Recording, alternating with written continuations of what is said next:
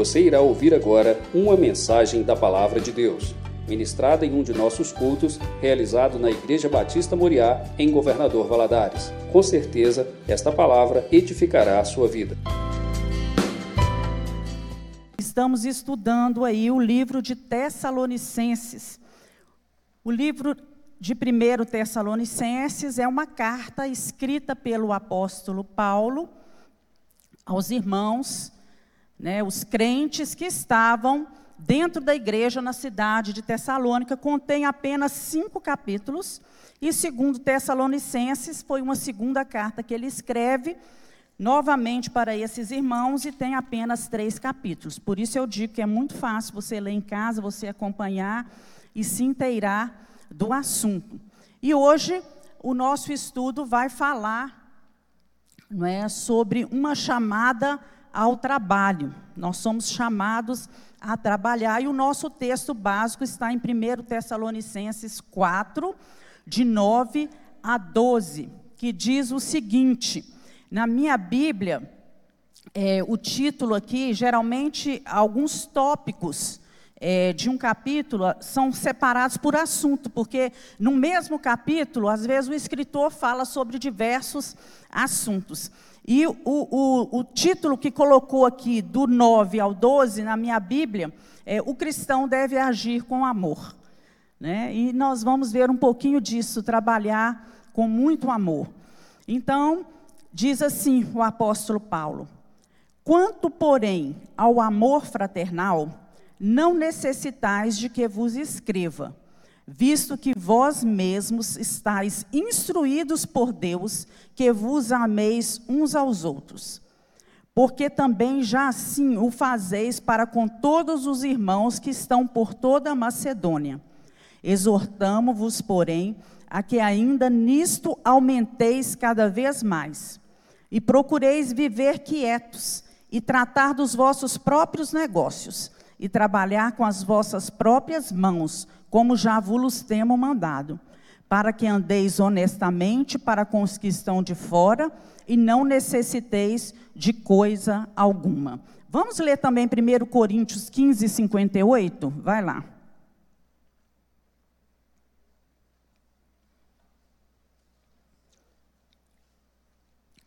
Agora é o próprio apóstolo Paulo escrevendo, só que a igreja que estava na cidade de Corinto.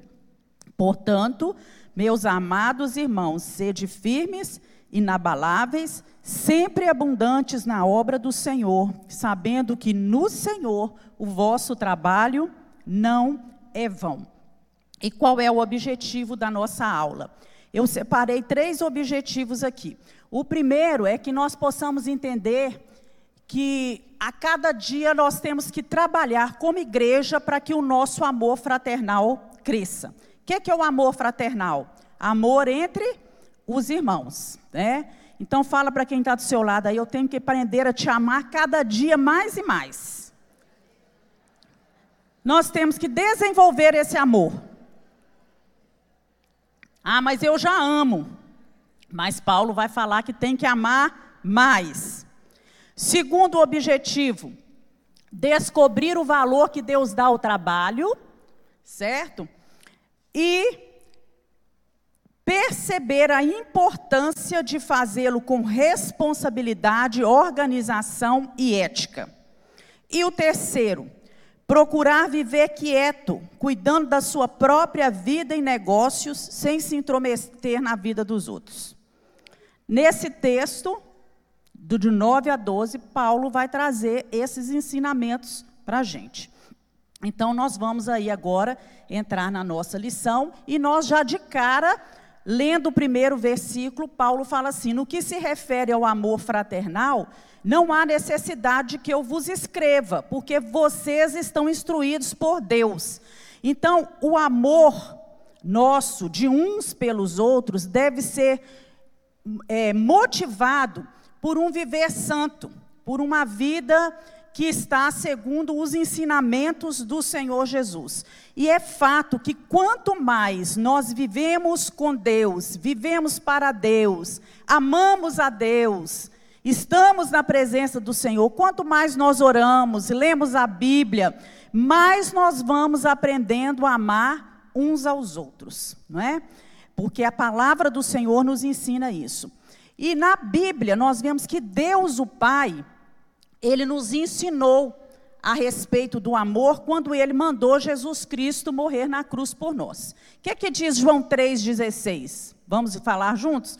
Porque Deus amou o mundo de tal maneira que deu o seu Filho unigênito para que todo aquele que nele crê não pereça, mas tenha a vida eterna. Jesus, né, também o Filho, nos ensinou a amar. Quando ele mesmo nos deu um mandamento muito importante deve, é, dizendo que nós devemos amar uns aos outros como ele nos amou. Isso está lá em João 13, capítulo 30, versículo 34 e 35, que diz assim: Um novo mandamento vos dou, Jesus falando, que vos ameis uns aos outros como eu amei a vós, que também vos ameis uns aos outros. Nisso todos conhecerão que sois meus discípulos, se vos amardes uns aos outros. Então, Jesus falando: Olha, eu amei vocês, então aprendam comigo. Vocês têm que amar uns aos outros. E olha que quem andava com Jesus, as pessoas que Jesus amava, não era só aqueles que eram bons. Nós sabemos disso, né? Jesus amou toda a humanidade e entregou a sua vida por ela. E Deus, o Espírito Santo, também nos ensina a amar quando ele derramou o amor de Deus em nossos corações. Romanos 5, 5 diz o seguinte: E a esperança não traz confusão, porquanto o amor de Deus está sendo derramado em nossos corações pelo Espírito Santo que nos foi dado. Então, o Espírito Santo é ele que vai derramando esse amor no nosso coração. Então, nós precisamos entender Primeiro, que o amor fraternal, ele é um dever. A igreja aqui de Tessalônica, ela já havia sido instruída quanto a esse amor. Paulo já tinha falado que uma das marcas de uma igreja, e aí vamos falar né, de igreja, não só uma congregação, mas igreja, eu e você, não é? É o amor.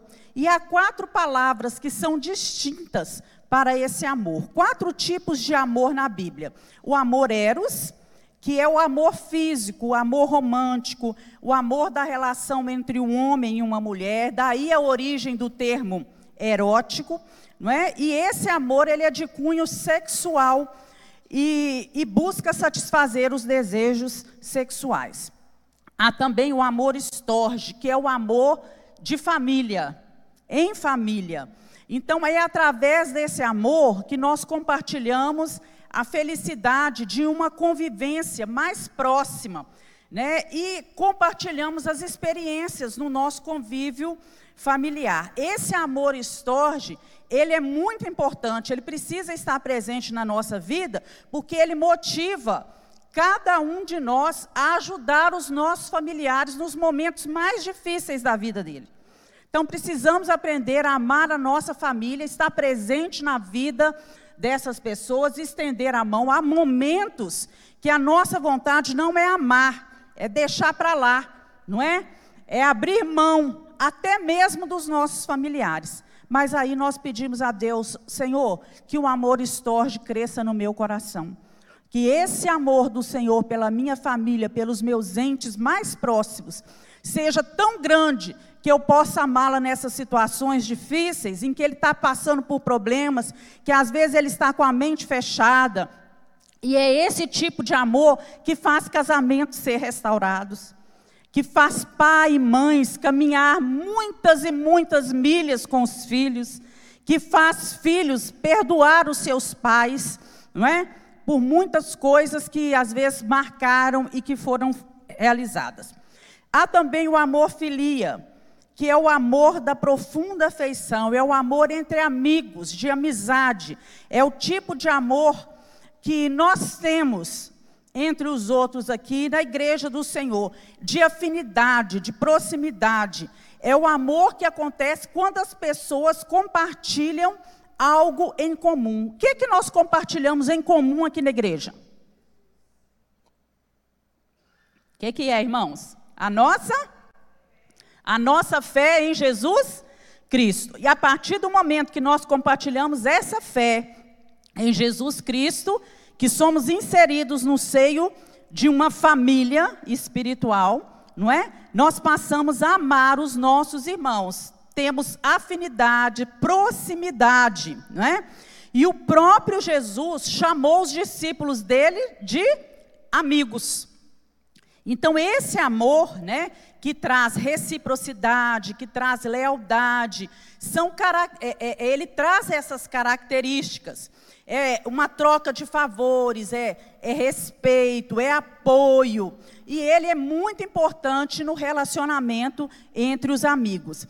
A palavra grega que Paulo usa aqui nesse texto é Filadélfia, que é o amor que existe entre os irmãos de sangue que são amigos, irmãos que querem bem. Infelizmente, não é, são poucas as famílias, mas ainda existe famílias em que irmãos são brigados, que pais não falam com filhos, não é? E, e isso acontece às vezes. Mas Paulo está falando aqui que nós devemos amar os nossos irmãos da fé, que compartilham conosco a mesma fé, como se eles fossem os nossos irmãos de sangue desejarmos o bem para eles. E por último, é o amor ágape, que é o amor que Deus demonstra para conosco. É um amor incondicional e sacrificial. Deus nos ama apesar da nossa condição, não é? E ofereceu, né, o seu próprio filho por nós, né? E esse amor ágape de, deve estar presente na nossa vida, porque é com esse amor que nós vamos aprender como Deus, com Deus, como as pessoas deveriam ser tratadas. Amor sacrificial. Então eu me sacrifico pelo meu esposo, eu me sacrifico pelo meu filho, eu me sacrifico pelos irmãos da igreja, às vezes, né, tendo que abrir mão de determinadas coisas. Então é esse tipo de amor também que deve estar presente na nossa vida. Outro ponto que Paulo deixa claro aqui para a gente é que esse amor fraternal ele deve crescer. E nós já falamos sobre isso, né? Esse povo já amava, já praticava o amor, mas ele diz, né, dá a entender a nós que esse amor deveria ser mais intenso e mais extenso, não é? A despeito dos sentimentos e das preferências pessoais. E ele também deixa claro que esse amor fraternal, ele precisa ser um amor responsável e irrepreensível. Então, o desafio que Paulo está propondo aqui para mim, para você, é dar testemunho desse amor para com aqueles que estão de fora da igreja. Andar em honestidade. O cristão, ele não pode ter uma vida desorganizada, enrolada e confusa. Porque nós estamos inseridos não só no contexto igreja, nós estamos também inseridos no mundo e há pessoas que estão ao nosso redor olhando para nós. Então nós precisamos cuidar dos nossos negócios, da nossa vida e trabalhar para não viver às custas dos outros, como ele propõe aqui. Né? E o importante, nós precisamos entender que não são as palavras, mas é o nosso viver diário, a nossa vida. As pessoas estão olhando para nós. E muitas vezes as pessoas nem vão entrar numa igreja, mas elas observam e têm oportunidade de conhecer Deus através das nossas vidas. Então, a nossa vida precisa ser um sermão que ganha homens para Cristo, certo, irmãos? Então, nós precisamos, com isso, ele vai falar aqui de vida financeira, então, nós vamos nos concentrar nisso.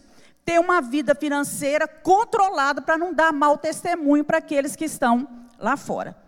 A nossa vida financeira é muito importante, porque tem gente olhando para nós.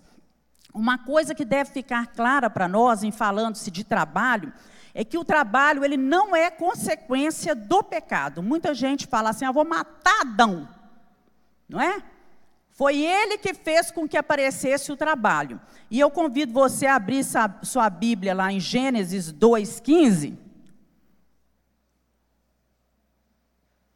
Porque quando a gente vai examinar as Escrituras, a gente vê que Deus colocou o homem no jardim do Éden. E que antes de que Adão fosse expulso, Deus já tinha dado para ele um trabalho. E tomou o Senhor Deus o homem e o pôs no jardim do Éden para fazer o quê?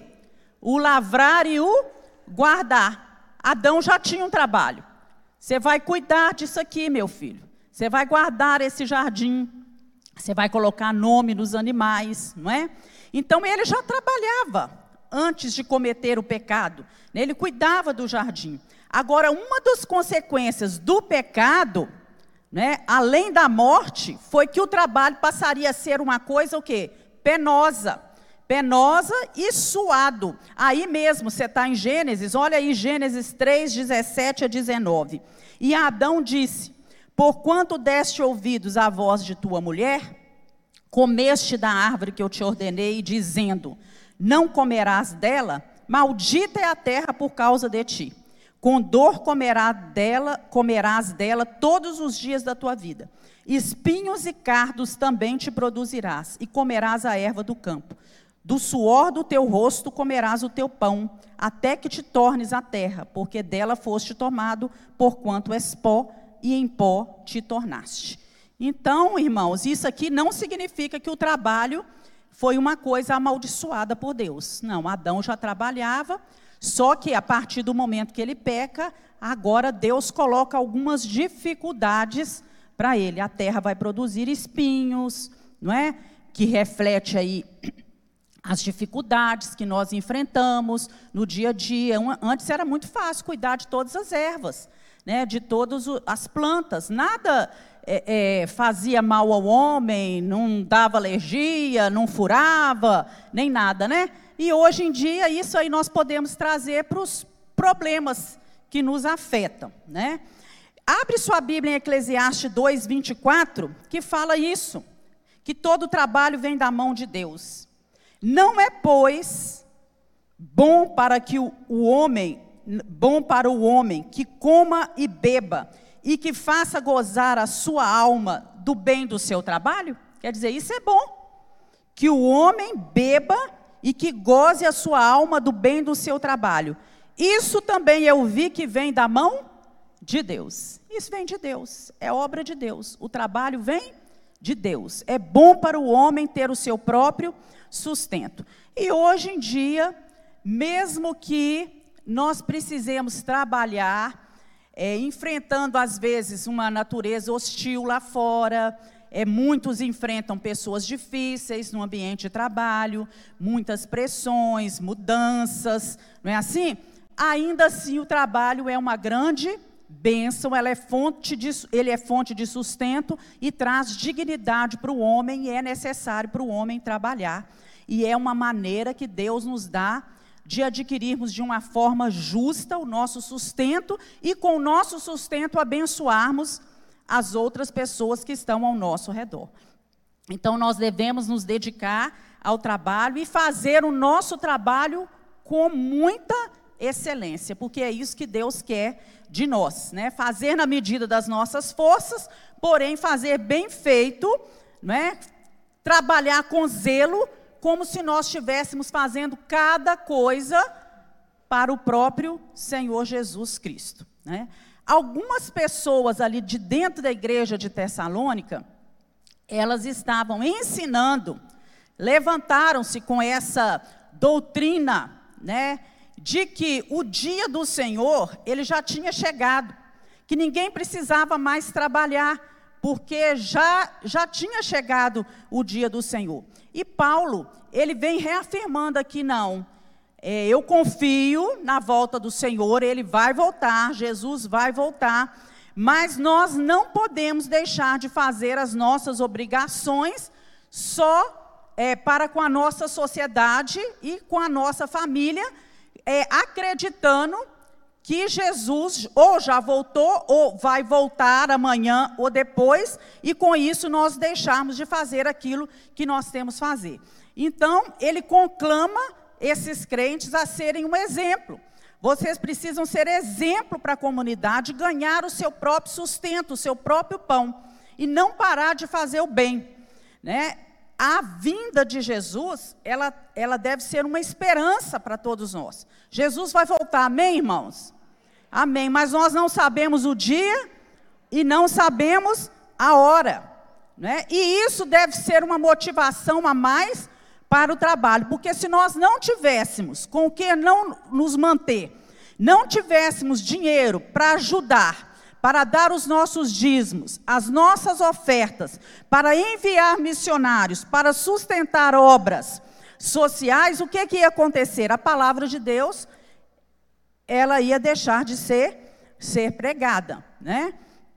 E não demorou muito para que essas pessoas que pararam de trabalhar, não trabalhava mais, então eles tinham que ser assistidos por quem? Quem que assistia essas pessoas? A própria igreja. Os outros irmãos, de dentro da igreja. Então, isso traz para a gente a ideia de que essas pessoas não estavam pagando suas contas, arcando com seus compromissos, e isso estava gerando um mal-estar muito grande na igreja, porque eles estavam sendo um mau testemunho para os de fora e sendo um fardo para aqueles irmãos que estavam dentro da igreja.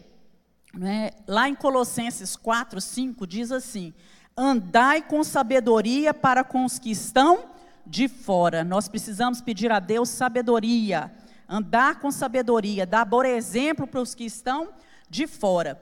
E o nosso tipo de vida, o estilo de vida que nós, crentes, cristãos, levamos, deve ser caracterizada por responsabilidade e dedicação no nosso trabalho. Nós devemos levar, fazer as coisas certas no nosso ambiente de trabalho, com responsabilidade.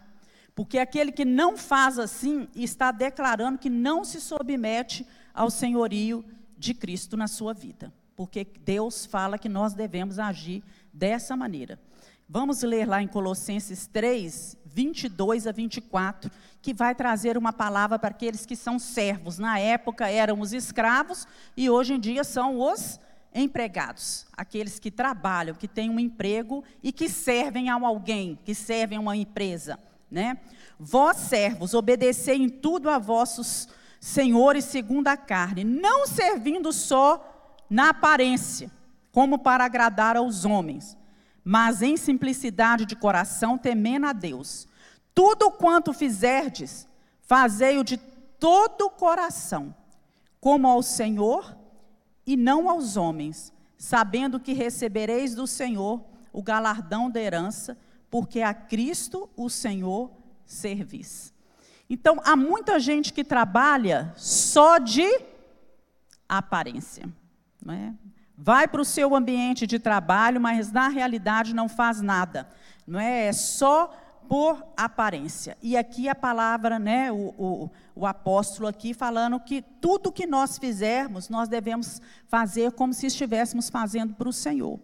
Servir com zelo e com muita responsabilidade. E em 1 Tessalonicenses, capítulo 4, 9 a 12, Paulo vai convocando cada um de nós a dar um exemplo de conduta, nos no, de conduta cristã nos nossos relacionamentos, no nosso comportamento e onde nós adentrarmos. E o primeiro conselho que ele nos dá aí é que nós devemos é,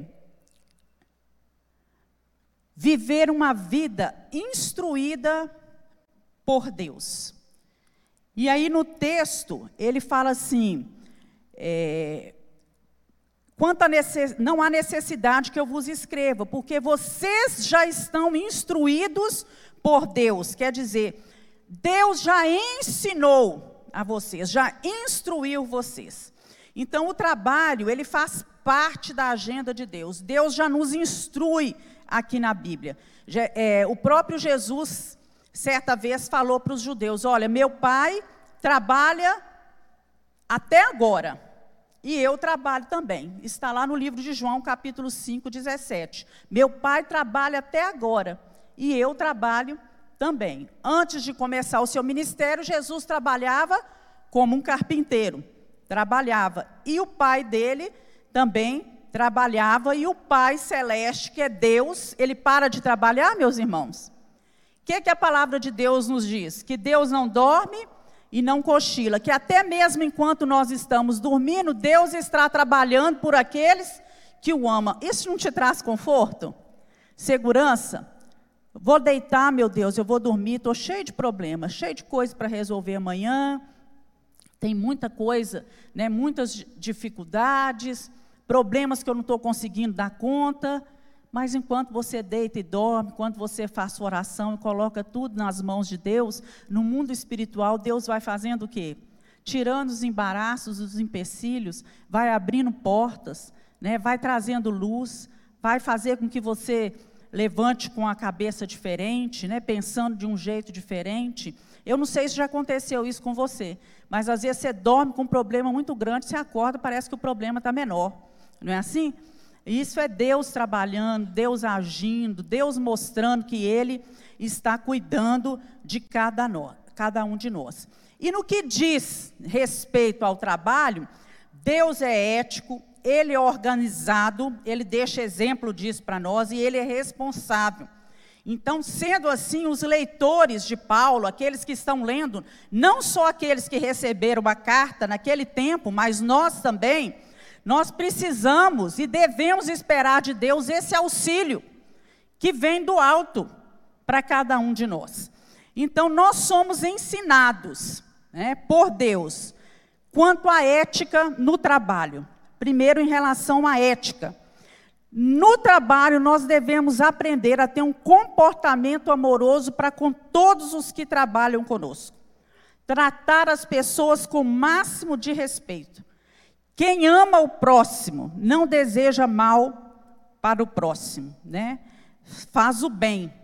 Olha o que é que diz aí, segundo Tessalonicenses, vai lá para segundo Tessalonicenses agora.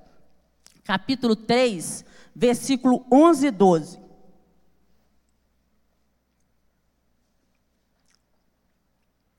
Porquanto ouvimos que alguns entre vós andam desordenadamente, não trabalhando, antes fazendo coisas vãs.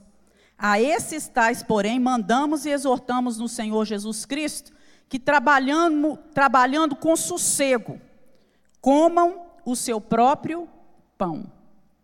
Trabalhando com sossego, comam o seu próprio pão. Trabalhar com sossego, irmãos. É tão bom quando o ambiente de trabalho tem sossego. E muitas vezes esse sossego depende até de nós. Pão guarda na boca, ter palavras boas, aprender a falar as coisas de um jeito melhor, com graça para aqueles que estão à nossa volta, não tocar em determinados assuntos que a gente sabe que chateia o outro, que fere o outro, que abre feridas no coração do outro, não é? Evitar fofocas, conversar é, sobre o outro, ficar reclamando por trás, uns dos outros, né, com falatórios, trazendo conflitos desnecessários.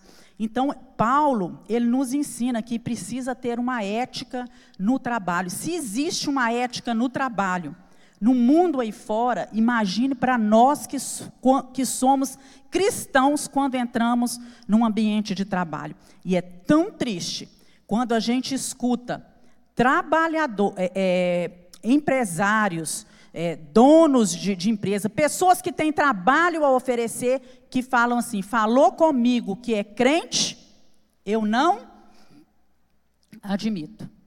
Né? Eu não admito. Porque alguns dão muito mau exemplo, não é? Confundem as coisas, acham que estão trabalhando para um, um patrão que é crente, que às vezes é da mesma igreja, que lá o patrão é o irmãozinho da igreja que tem que abrir mão de tudo para ele, que ele é especial ali dentro, não é? E não é assim. Não é? No ambiente de trabalho, nós nos tratamos com respeito e cada um tem que cumprir as suas responsabilidades, certo? Paulo nos ensina também é, nós somos também ensinados por Deus quanto à organização do trabalho. Deus nos deixou o exemplo disso na própria criação. Quando ele foi criar as coisas, né, Deus ali naquele momento estava trabalhando, quando ele foi organizando e distribuindo toda a obra da criação, Deus fez tudo o quê? Organizadamente, planejadamente. Deus criou primeiro, né? Olha, olha a ordem da criação. O que, que Deus criou por último? O homem. Porque Deus sabia que o homem precisava da luz do sol, Deus sabia que o homem precisava dos animais para se manter, precisava das árvores, precisava do fruto, não é assim? Precisava da água. Por último, Deus faz o homem. Né? Outro exemplo de organização deixado na Bíblia é Neemias. Vocês se lembram de Neemias? Quando Neemias chega dá uma volta pela cidade, diz que primeiro ele foi fazer o quê? Uma ronda, né? Foi fazer uma vistoria para ver o que, que precisava ser feito. Deus orienta ele, porque é assim que Deus faz com a gente. Quando a gente começa a pensar nas coisas, né, deseja planejar alguma coisa, Deus vai trazendo a mente, vai iluminando, nos dando sabedoria. Neemias falou assim: não, é possível fazer isso. Então, o que, é que nós vamos fazer? Vamos pegar, reconstruir esse muro com as próprias pessoas. Não contrataram ninguém de fora, eles não tinham condições para isso. Vamos pegar por famílias. Cada família na região onde mora, olha, vocês moram aqui, ó. Vamos dizer, você mora aqui na Avenida Rio Doce, você vai restaurar esse pedaço. Você mora na Rua 6, você vai restaurar esse pedaço. Né? Você mora de frente aqui esse, esse, esse pedaço de muro, é aqui que você vai trabalhar com a sua família. Então, ele faz todo um trabalho organizacional, ele cria ali, né? É, é um organograma, põe as pessoas nos lugares certos. Então, nós precisamos de ter organização no trabalho. Quem não se organiza não chega a lugar nenhum. Começa a trabalhar, mas não consegue concluir nada do seu trabalho. E ele deixa bem claro isso aí para a gente. E nós somos ensinados por Deus também quanto à responsabilidade no nosso trabalho.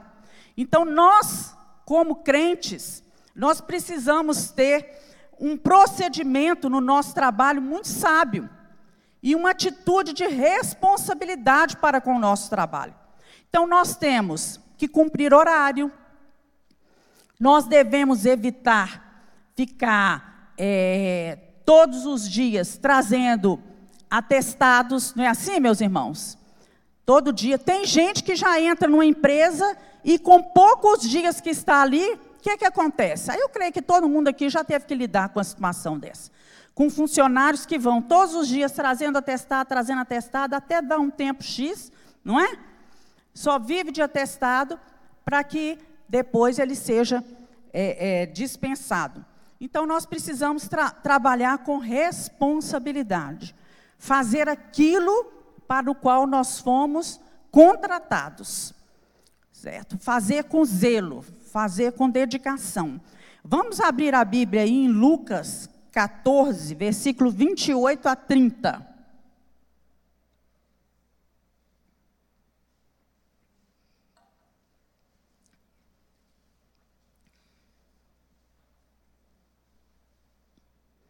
Olha só, quando a gente vai sair, eu geralmente eu faço isso à noite, antes de eu, de eu dormir, porque eu acho que é até um toque, sabe?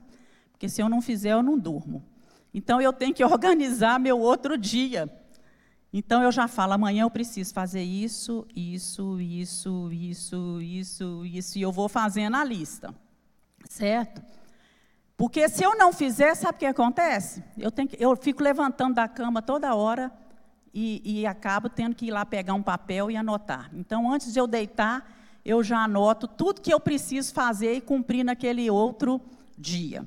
Me organizo, me programa. Aí chega no outro dia, eu já tiro aquele papel do bolso e ali eu ainda passo para a agenda na frente. Né? E põe um círculo assim, isso aqui é urgente. Isso aqui precisa ser feito primeiro, não pode deixar de ser feito, né? E aí, quando chega no final do dia, tem dia que eu falo, oh, glória a Deus, meu dia rendeu demais, foi uma bênção, Deus me abençoou, conseguiu fazer. Agora, tem dias que você tem interrupções, não é? que você tem que parar para fazer alguma outra coisa, né? Nem sempre aquele planejamento não dá certo. O que, é que eu já faço? Vira a folha da agenda, já passa aquilo ali para o outro, para o outro dia. E Deus nos deixa exemplo aqui. Olha o que, que diz Lucas 14, 28 a 30. Pois qual de vós, querendo edificar uma torre, não se assenta primeiro a fazer as contas dos gastos, para ver se tem com que acabar? Para que não aconteça que depois de haver posto os alicerces e não podendo acabar, todos os que a virem comecem a escarnecer dele, dizendo: Esse homem começou a edificar e não pôde acabar. Então, aqui está falando em respeito a uma construção. Se você vai entrar numa construção e você não se planejar, você vai passar vergonha. Primeiro, você junta um dinheiro, pelo menos uma quantidade X que você sabe que dá para cá, porque a gente, quando vai entrar numa construção, você já sabe que aquele dinheiro que você juntou ali não vai dar mesmo, e que você vai ter que pegar né, o, o que você vai trabalhando durante o mês e vai ter que ir investindo naquilo e tudo mais. Mas aqui nós podemos trazer também para a nossa vida em relação ao nosso trabalho.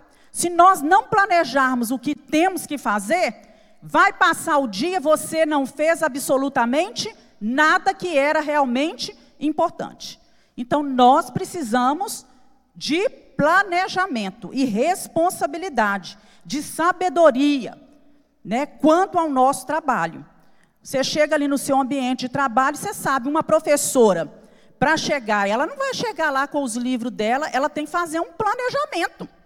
Hoje eu vou ensinar isso para os alunos, isso, isso e isso. E se eu vou ensinar isso, eu preciso do exercício tal, não é? Eu vou fazer isso em tal horário, tem que ser tudo muito bem planejado. E assim em todos os, os setores da nossa vida. Então, nós somos ensinados aí a ter ética no trabalho, a ter organização no trabalho e a ter responsabilidade no trabalho. São ensinamentos que estão na palavra de Deus. E um grande teólogo, John Piper, ele coloca dessa forma: seja absolutamente, meticulosamente honesto e confiável no trabalho. Seja pontual. Dê um dia inteiro de trabalho. Não roubarás. Mais pessoas roubam seus empregadores sendo preguiçosos do que roubando dinheiro em si. Né?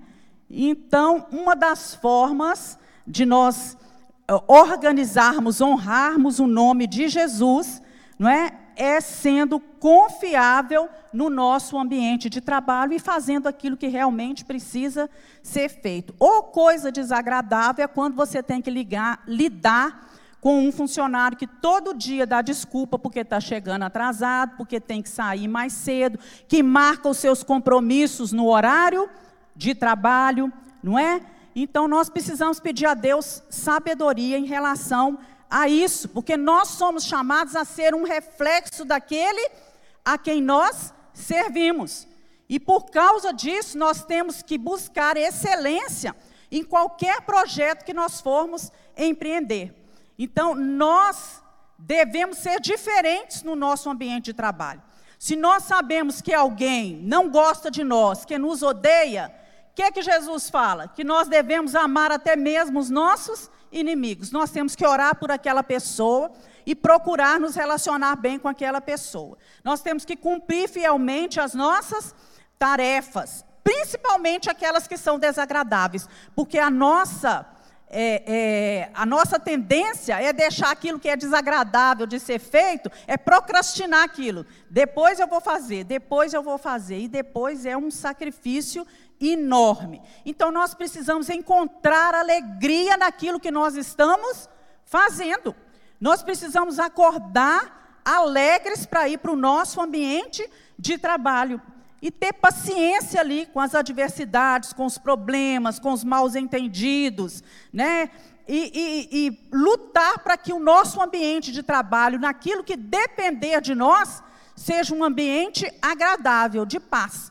Porque é isso que a Bíblia diz: no que depender de vós, tende paz uns com os outros. Né? E foi feita uma pesquisa alguns anos atrás, nessa pesquisa eu creio que está um pouco até desatualizada. Então, e essa pesquisa ela foi feita de uma maneira abrangente, com pessoas de várias classes sociais e que trabalham em, em vários setores da sociedade, inclusive na área rural, e essa pesquisa de, é, é, demonstrou que 83% dos trabalhadores que foram entrevistados possuíam um smartphone, um celular. E que desses 83%, 82% respondeu que utilizava o celular durante o ambiente de trabalho. Veja bem.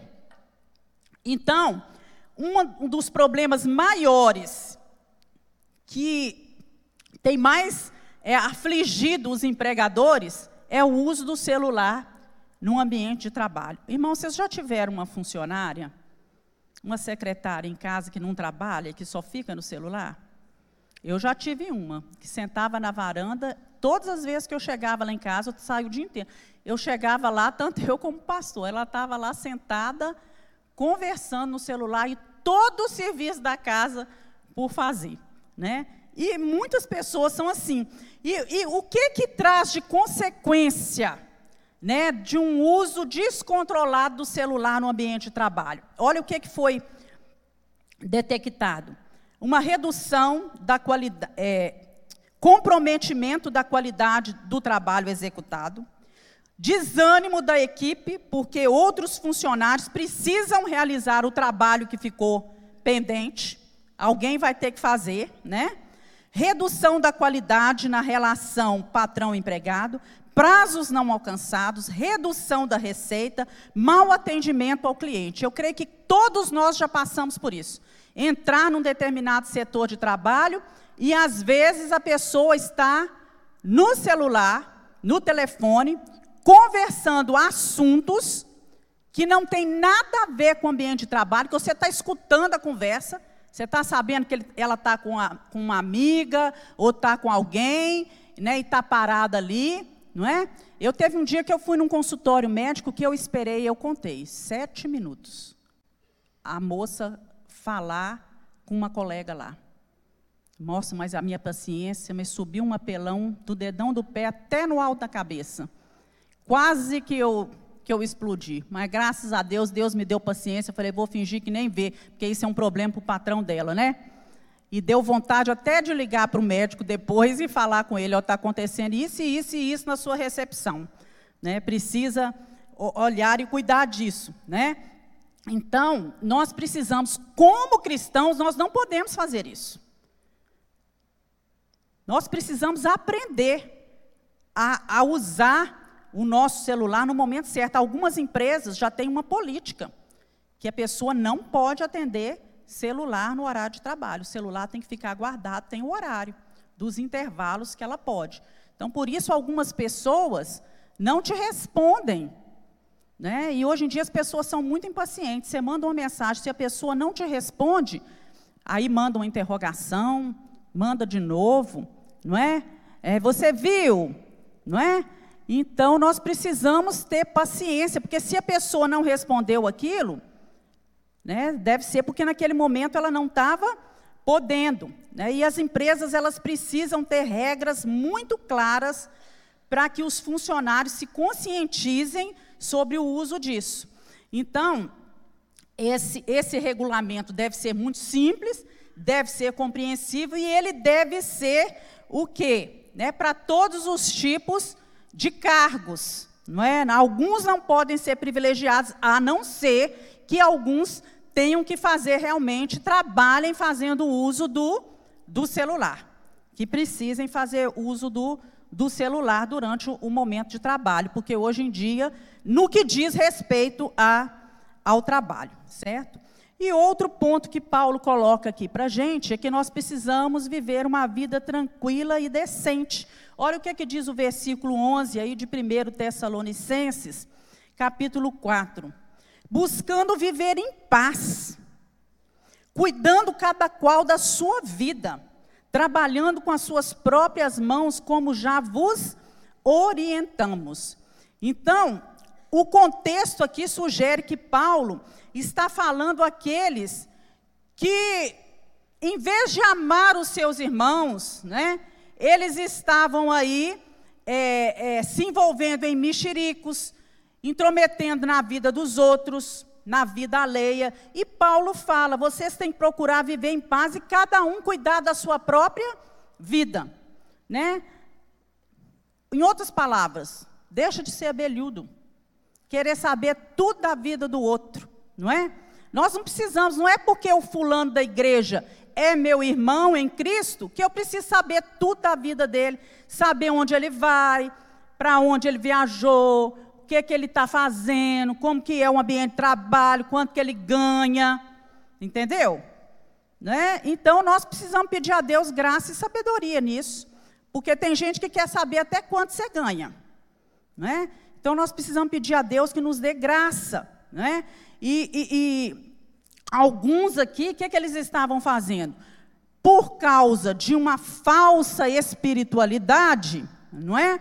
Uma profunda espiritualidade que eles diziam, eles estavam se embrenhando no pecado da preguiça estavam sendo preguiçosos. Então, Paulo vem corrigindo aqui, falando que a segunda vida de Cristo não era desculpa para essas pessoas deixarem de trabalhar e ser fardo para os outros. E quando nós estamos envolvidos no nosso trabalho, olha só, é, nós não temos tempo para ficarmos nos envolvendo nos negócios dos outros para ficar o tempo todo querendo saber o que está acontecendo na vida dos outros. Tem um limite. Como irmão em Cristo, você deve saber o que está acontecendo, mas há momentos que aquilo não te diz respeito. O que, que você vai fazer? Você vai simplesmente orar por aquele irmão. Você não vai lá questionar, se intrometer na vida dele. Né? Você vai deixar que aqueles que têm autoridade ou que têm mais proximidade, para aquilo que são mais chegados o façam. Mas como igreja, como irmão em Cristo, você deve orar, se preocupar com essas pessoas. Então Paulo coloca que a eminência da vinda de Cristo não era desculpa para preguiça, porque era isso que estava acontecendo. Meus irmãos, eu fico assim impressionada como pessoas, às vezes, dentro da igreja, não conseguem discernir o que está acontecendo realmente é, é, é, com outras pessoas. Então, tem pessoas que, em nome do Evangelho, falam assim: não, Deus me chamou para a obra. Deus chamou todos nós para a obra? Sim. Agora, Deus chamou alguns específicos para um determinado trabalho. Então, tem pessoas que largam tudo, param de trabalhar e vão viver sendo sustentados pela misericórdia e compaixão dos irmãos da igreja. Né? Nós já tivemos casos assim aqui dentro da igreja. E aí os irmãos, muitas vezes que não têm muito discernimento, começam a fazer campanhas. Ah, nós vamos pagar a conta de luz do fulano. Ah, nós vamos pagar a conta de telefone do fulano. Ah, nós vamos pagar o gás do fulano. Nós vamos pagar isso do fulano. E o fulano está lá. Teve um caso aqui na igreja que teve um dia que o antes foi levar uma cesta básica, 10 horas da manhã na casa de tal fulano, e o fulano estava o quê? Dormindo, ainda achou ruim com o Anderson de acordar ele naquela hora para poder receber a cesta básica. Aí eu falei assim, então, meu filho, o negócio está difícil, né? 10 horas da manhã, batendo, batendo na porta para entregar uma cesta e o fulano dormindo. Então nós precisamos abrir os nossos olhos. Não que não devemos ajudar, mas nós devemos saber por que a pessoa está realmente naquela situação. Certo? Será que Deus chamou? Tem tantas pessoas aí que servem a Deus de tantas maneiras, que trabalham, mas que têm o seu trabalho. E eu já vi pessoas que não tinham condições de estar tá ajudando, às vezes tirando da, da, de si, da sua família, para poder pagar a conta de luz, para pagar conta de água e outras coisas de outras pessoas que, na verdade, eram pessoas preguiçosas. Podiam estar fazendo a obra de Deus, até mesmo no seu ambiente de trabalho, ou fora do ambiente de trabalho, está servindo ao Senhor, não é? mas sem ser fardo para os irmãos da igreja. Né? Lá em 2 Tessalonicenses 3,11, ouvimos que alguns de vocês estão ociosos, não trabalham e ainda andam se intrometendo na vida alheia. 1 Pedro 3, 8 e 11, quanto ao mais, Tenham todos o mesmo modo de pensar, sejam compassivos, amem-se fraternalmente, sejam misericordiosos, não retribuam o mal com um insulto. Pelo contrário, bendigam, porque para isso vocês foram chamados para receberem bênção por herança. Pois quem quiser amar a vida e viver dias felizes, guarde a sua língua do mal e os seus lábios da falsidade, afaste do mal e faça o bem, busque a paz com perseverança. Então nós precisamos entender isso. A igreja também é conclamada a tomar providência em relação aos preguiçosos, aqueles que não querem trabalhar. Né? Se alguém não quer trabalhar, o que é que o apóstolo fala? Que também não, não coma, que também não coma, né?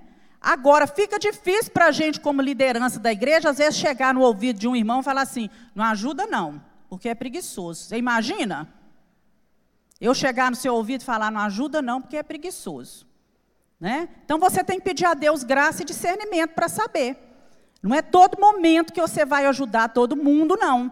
Tem hora para tudo. Você tem condições para aquilo naquele momento? A Bíblia nos manda ser generosos, a sermos bondosos, mas você tem que olhar qual é a causa que você está ajudando, certo? É, lá em Provérbios capítulo 6, o que que fala? Vai ter com a formiga, ó preguiçoso, e aprende com ela, porque ela trabalha o tempo todo. E o trabalho também evita trazer sobre os cristãos o quê? Uma má reputação. Né? E nós precisamos entender isso, que nós estamos inseridos num contexto da sociedade, que nós não podemos trazer má reputação para o nome de Cristo, para a nossa igreja. Então, nós temos que ter esse propósito de não sermos dependentes é, de pessoa alguma, principalmente daqueles que estão de fora. Né? Porque senão eles vão ter um conceito muito baixo do nosso Deus. Irmãos, acontece em alguns momentos da vida da pessoa ficar desempregada. Pais de família, né, mães que trabalham, pessoas trabalhadoras, pode acontecer. Da pessoa ficar desempregada, passar necessidade. Nesses momentos, o que, que a igreja tem que fazer? Ajudar. Se unir e ajudar. Mas tem que saber se realmente, como que é isso, se é uma constante, essa pessoa não para emprego algum, não é?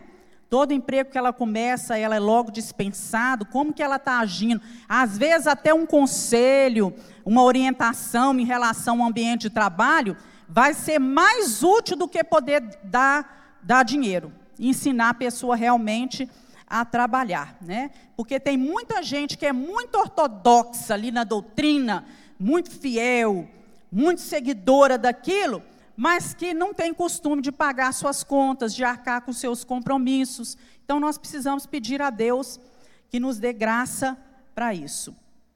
E nós precisamos, como crentes, né, lembrar do que, que diz o Salmo 128, versículo 2. Eu creio que você sabe: comerás do trabalho das tuas mãos, feliz serás e tirás bem. Né, que Deus levante aqui homens e mulheres trabalhadores. Aqui tem muito exemplo de gente que criou família, você me permita, né, Helena, né, minha mãe, a citar esses nomes, né? Eu lembro da Helena, eu conheço a Helena, deve ter uns 40 anos, né? E a Helena a vida inteira criando os filhos sozinho, vendendo Avon, vendendo isso, vendendo aquilo, vendendo tapoé e tudo, e trabalhando, saindo cedo, sem preguiça. Deus honrou né, a vida da Helena. Deus honrou minha mãe, trabalhava dois horários né, para poder sustentar a família e os filhos. E Deus dá graça, Deus não deixa faltar nada, não é mesmo, G? Deus abençoa, né, e que nós possamos pedir a Deus que nos dê essa graça de sermos abençoadores. Melhor coisa é dar do que receber, que nós tenhamos para dar, amém, irmãos? Com o nosso trabalho. Que Deus abençoe seu trabalho, que Deus abençoe as suas mãos, que onde você colocar as mãos, tem a bênção do Senhor Jesus. Que quando você entrar no seu ambiente de trabalho, você já entre profetizando: Senhor, entra comigo nesse lugar. Manda os clientes, manda a provisão necessária. Senhor, o meu planejamento hoje é esse, esse, esse, mas eu coloco nas mãos do Senhor, porque o Senhor Jesus, ele tem planos bons a nosso respeito. Eu convido você a se colocar de pé nesse momento e nós vamos orar agora pela nossa vida. Né? E você que já está aí, que já trabalhou muito, que já aposentou, goza disso. Seja feliz, não é? Seja feliz com o fruto do seu trabalho. Certo? Trabalhou o que tinha que trabalhar. Mas você ainda que está na lida, você precisa de quê? Da graça do Senhor Jesus. Né? Coloque a sua mão no seu coração e começa a orar, você, falar com Deus, apresentar ao Senhor. A sua vida, o seu trabalho, a sua vida financeira. Deus, nós apresentamos a nossa vida nessa área do nosso trabalho ao Senhor. Como nós precisamos da tua graça para lidar com as adversidades, com as dificuldades, para lidar com as pressões, com o mercado de trabalho, às vezes tão difícil. Mas nós pedimos, Senhor, manda provisão para os teus filhos. Aquele que é fiel nos seus dízimos e nas ofertas, a tua palavra nos dá respaldo para que nós possamos orar e fazer menção de que nós estamos servindo a Deus, nós estamos buscando o Senhor. E que se somos fiéis, a bênção do Senhor ela chega à nossa casa. Em nome de Jesus prospera o nosso trabalho, nos abençoa, nos dá um jeito ético de lidar com as pessoas, nos ajude a ser luz onde nós estivermos, a ter palavras boas, palavras agradáveis, palavras que edifiquem Senhor, nos ajuda a ter responsabilidade, a sermos pontuais. Senhor, nos ajude a dedicarmos, a honrar o nosso patrão, a honrar os nossos empregados. Senhor, aqueles que nos servem. Senhor, nos dá sabedoria para lidar com todas as situações que se apresentarem diante de nós dia a dia. Tira todo o espírito de preguiça em nome de Jesus, nos dá discernimento, Senhor, e que a força a criatividade, as ideias venham todas do Senhor, porque nós reconhecemos que nada somos, que nada podemos, se não for a mão do Senhor por nós. É a, a mão forte do Senhor que obra todas as coisas. Senhor, em nome de Jesus, Livra-nos, ó Deus, de não termos o alimento na nossa mesa e ajuda-nos a ser bênção na vida daqueles que estão necessitando da provisão diária. Que aquilo que olharmos, Senhor, e vermos que podemos ajudar o nosso irmão, que nós tenhamos mãos estendidas para fazer. Tua palavra nos orienta aquilo que vós quereis que os outros vos façam, fazei vós também a eles. Em nome de Jesus nós oramos.